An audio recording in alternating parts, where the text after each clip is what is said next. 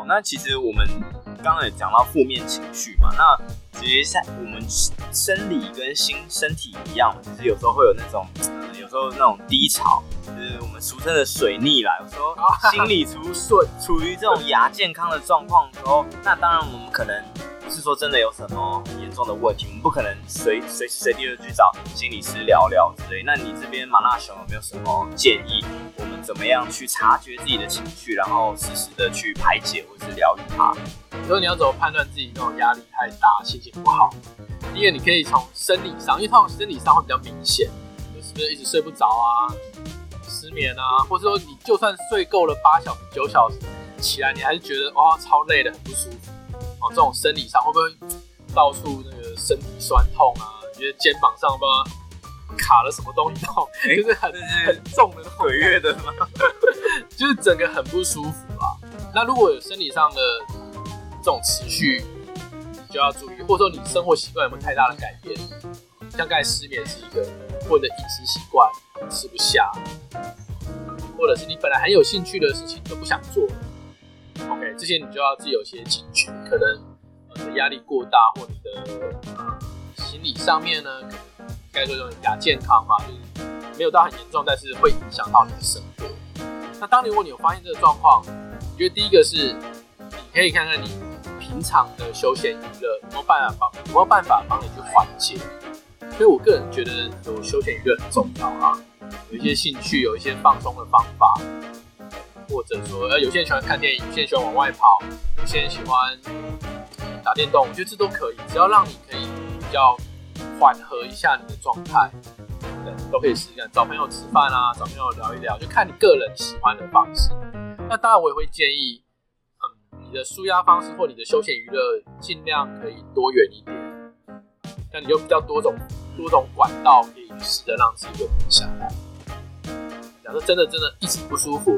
啊找个咨商心理师聊一聊，例如说我们找个人聊一聊，或者是有些兴趣排解，是我觉得应该是大家可能有在关注这件事情的人都比较可以察觉或做得到的。那如果是说比较复杂的情况，是我可能对某一个事件，然后我感到有些不好的感受，例如说我感到莫名的生气，或是莫名的愤怒，但我又说不上为什么的时候。马拉熊会怎么建议我们去察觉这样子的感受？就是有时候可能说，哎、对方可能就是，例如假设好，对方可能就是讲我胖死，我就特别容易生气。那这是会牵扯到我们原本的原生家庭，或是我们过往的一些经验。那当我察觉这样子的感受的时候，我要怎么去溯源？说，哎、原来我有这样子的感觉，是因为当年的某些事情，或者是过往某些感受，让我有这样子的，这样子的情绪。因为我相信有时候有一些事情是比较复杂的，我们比较没办法说我很明确知道，对，我现在就是因为什么事情，然后感到了不爽。我有时候只是呃当下觉得心里有一个疙瘩，但我不知道那个是什么。那这边马拉熊会怎么建议我？啊，如果有发现说自己对于某些特定的情境或者是话语或者人物，呃，很会干扰自己的情绪我觉得这是一个很棒的发现。那这至于说你要去找到说，哎，过去的影响，或是你想要去克服或是处理这件事情呢？就像你讲，我觉得它是一个会比较复杂的状况啊。我会建议还是有一个心理师带着你去讨论会比较好，因为心理师会有一些专业的方式去引导你，去帮你有更多的觉察。当你情绪出现的时候，他知道怎么样去接住你。所以，就心理智商其实是蛮好用的东西。哦，然后我发现你书里面除了有强调所谓聊天的一些技巧跟心态之外，你也蛮强调幽默感的重要性嘛。对啊，幽默感除了说，哎，一部分可能是事实的自嘲之外，呃，那你有没有遇到说什么情况是你可能自嘲了，然后哎当下有一些朋友他是跟你不太熟，然后他就哎顺便也嘲讽你一下，你有没有？就是还继续补刀，对对对，火上加油，他以为说哎。那我们来炒热一下气氛，可是殊不知有时候我们就没那么熟，然后就是如果是一个好朋友，然后你这样开我玩笑就 OK 可以接受，但你一个不熟的人，我在自嘲你，在那边帮我挖坑，你通常遇到这种情况，你会怎么处理？就不要跟他当朋友。不会，其实我会去想说他是他他是不是就是无意的啦？因为有些人可能真的不太知道，他就是他可能就觉得很嗨嘛，就跟着在那边讲一些五四三。那其实这个真的，我有时候听听就算了嘛，因为我觉得不重要。而且如果我们太快的，因为对方的一个一件行为，你就把它贴上标签，有时候其实蛮可惜。因为也许他其他方面是一个蛮 nice 的、很聊得来的朋友，只是他可能那天嗨了一点，他可能不知道界限要这样抓。但有一个其实要提醒大家是，假设你跟这个人你持续的互动，发现他每次都会让你很不舒服，或者踩到你的线，那其实你是可以先把你的感受去让他知道。我觉得这没有什么不好意思的，因为你一直被踩线，一直不舒服，让他知道，其实帮助到他，因为可能他不是只有惹你一个啊。可是我觉得大家可能。执行面难的点是，大家不知道怎么讲，会让对方很明确知道，但是又不会太直接或太伤了他的心。因为有时候你可能讲的太委婉，他没有 get 到你的点，因为他就是个白目，听不懂人话。然后呢，有时候你讲得太直接，他会觉得你在跟他对着看，玻璃心就是。对，你要怎么衡衡量拿捏？我觉得他教他一个方法，就你在生活上遇到各种人，因为有时候不一定是这种不熟朋友，可能还包括。同事啊，主管，然后让你你发现他们讲了一些很傻眼或者你很难接受的行为的时候，你先在脑中抛出一个问题，就是他干嘛这样做？我书里面其实有提到，对人有好奇心是非常重要的一点。不管你是今天要脱单，或者你是要建立好的人际关系，因为我们很容易被表面的东西惹毛，有没有去想说他到底对他到底为什么会想做这个？有没有什么样的原因让他会一直持续的讲这种话，做出这样的行为？到底怎么了？所以，我们就今天你要让对方知道你不舒服，你不是不是用指责的方式说，哎、你那样子真的让我觉得很糟糕。这种指责很容易就吵起来，因为人很容易在被攻击的时候，你要防御防御，对对对对，你要 defense，你要，然后就就容易吵。你可以让他知道，就是说，哎、你这样讲就是。我感觉有点不太舒服，有点怪怪的。呃，为什么你会想要说这个？为什么你会这样子做？我希望可以多了解这个。对，这样比较不会那么直接的引起他的 defense。这个论点其实蛮有趣的，因为我最近也看了那个萨提尔他的这个书，然后他有一个沟通大师，对，他在讲一个冰山的理论，就是我们很多时候一个行为或者是一个事件，它自己。下，会有很多事情，例如说你的感受，然后是你感受的感受，例如说因为生气而感到的愧疚，或者是生气而感到的什么样的情绪。然后我觉得透过一个比较中性的好奇式的提问法，反而比较不会激起对方的那种反抗性。对啊，而且呃，了解一个人，我觉得是很有趣的事情啊。你也可以多知道，哇，原来他是这样想，哦，原来他会这样子。那当然，你在知道之后，你还是不能接受。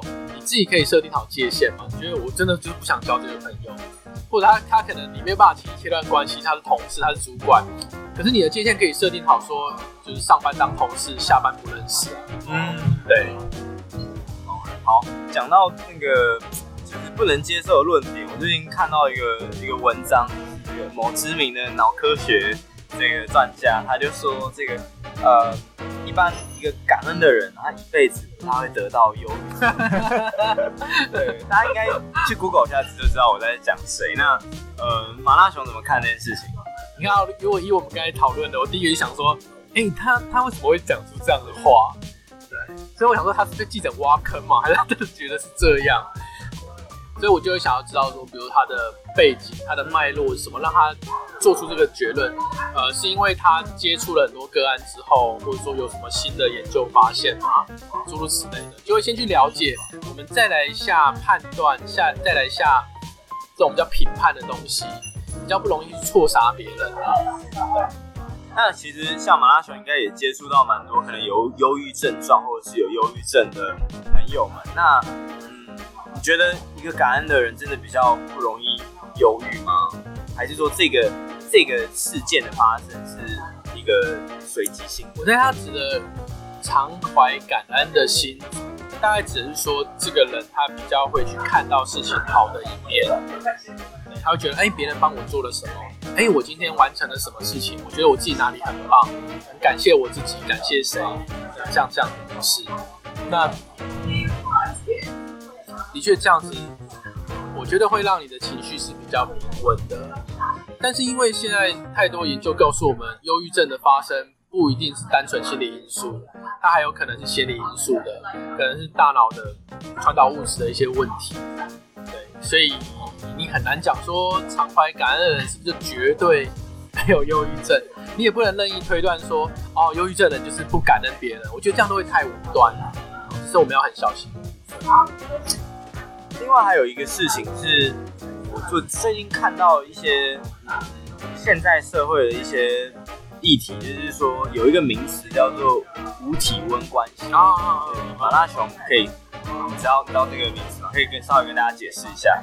我印象中是不是他对爱情的需求没有那么高吗？我我自己看文章是说，他比较像是我们以前会把爱情打包成一个一个东西，就是说，哎、欸，它里面可能有。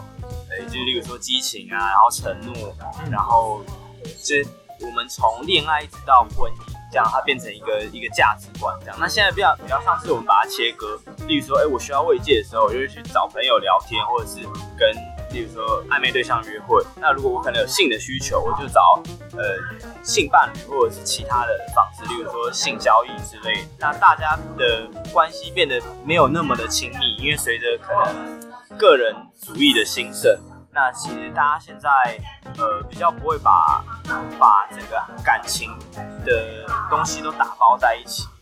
对，那马马拉松觉得自己在呃职业这些年间有没有看到说大家对于爱情的一些样貌的变化，还是说大家现在还是一样追求一种很？单一的价值观，就是我就是要结婚，然后安定下来。你自己有没有？因为你现在在婚恋的品牌工作嘛，那你自己有没有一些感想或者是什么？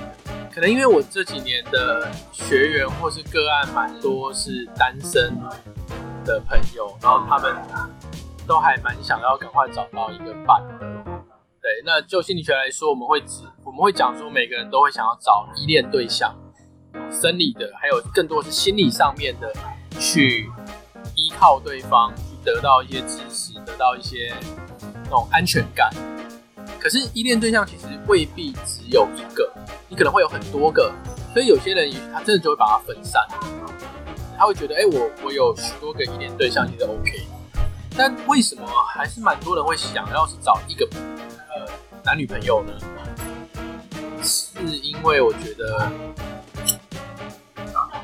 该这样说啦。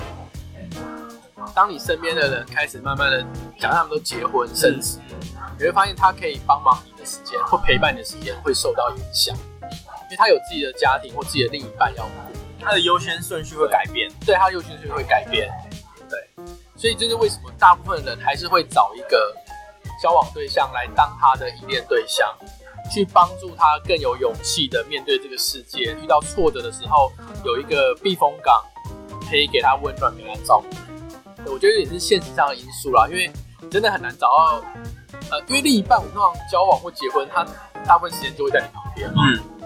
可是朋友就未必。对。或你今天说找一个呃性伴侣也不一定，还有别的事情。对。可是我现在发现说，当代社会大家都很想要找一个伴侣安顿下来，可是现在可能工作。到越来越没有生活，所以我们说工作跟生活其实很失衡了。那更不要说经营一段关系嘛，因为说到经营关系是需要很多的时间精力，然后你的心神都要在里面。那现在的话，你觉得怎么办？就是大家其实都更忙，更没有时间去，就是例如说，哎、我交个女朋友都没空了，我什么时间去去谈什么恋爱结婚？我想到我之前有一个学员哦。他他的例子我会稍微有一点点改变，但他以下化名这样，对不对？整体来说就是他他他不知道要怎么跟女生互动，他不知道怎么聊，然后谈到最后，我就鼓励他说，其实你的生活上必须要做一些不同的尝试，你要扩展你的生活圈。那我们就开始要更细节的去看他要怎么安排他的时间嘛，我们要制定计划，让他去行动。我就问他说，哎、欸。好，那你下一次放假什么时候？因为他是排休的。我说，那我们来想可以做什么？他说下个月，可是我看不对啊，这时候才月初哎、欸，如果讲你下次放假是下个月，然后一问才知道他一个月只休两天，因为他其他天他都会被公司明示暗示要去加班，就是 on call 的状态，就是他真的要去加班，对，然后一天做可能十个小时、十一个小时，然后非常非常的累。当然，他加班费是有拿到。我就直接问他说：“呃，你五年后，假设你身体撑不住，你们公司会负责？”他说：“不会啊。”我说：“那你五年后你还是单身，你们公司会负责吗？”他说：“不会啊。”所以那天我告诉他的是：你卖给公司的不是你现在的时间而已，而是你整个人生。因为你时间全部花在工作上。第一个，你很难认识人嘛；第二个，就算认识人，你要跟对方聊什么？没有话题。因为你都在工作，你没有办法说，哎、我今天去某家酒吧，然后哎、我觉得那些东西那边很不错，哎、那边的呃现场表演很棒，那边 live band 超棒，甚至你连说，哎、我最近看了一部电影，哎、很不错，你有看过吗？这种话题都开不了，更不用说旅游啊，其他的美食，或者一些你生活中一些独特有趣的经验。我会觉得人生不应该只有工作啦，这是我自己很深的一个感受。如果你喜欢今天的内容，记得锁定本周第一季回顾与马纳熊对谈的 Barney's Talk 品味巴尼选。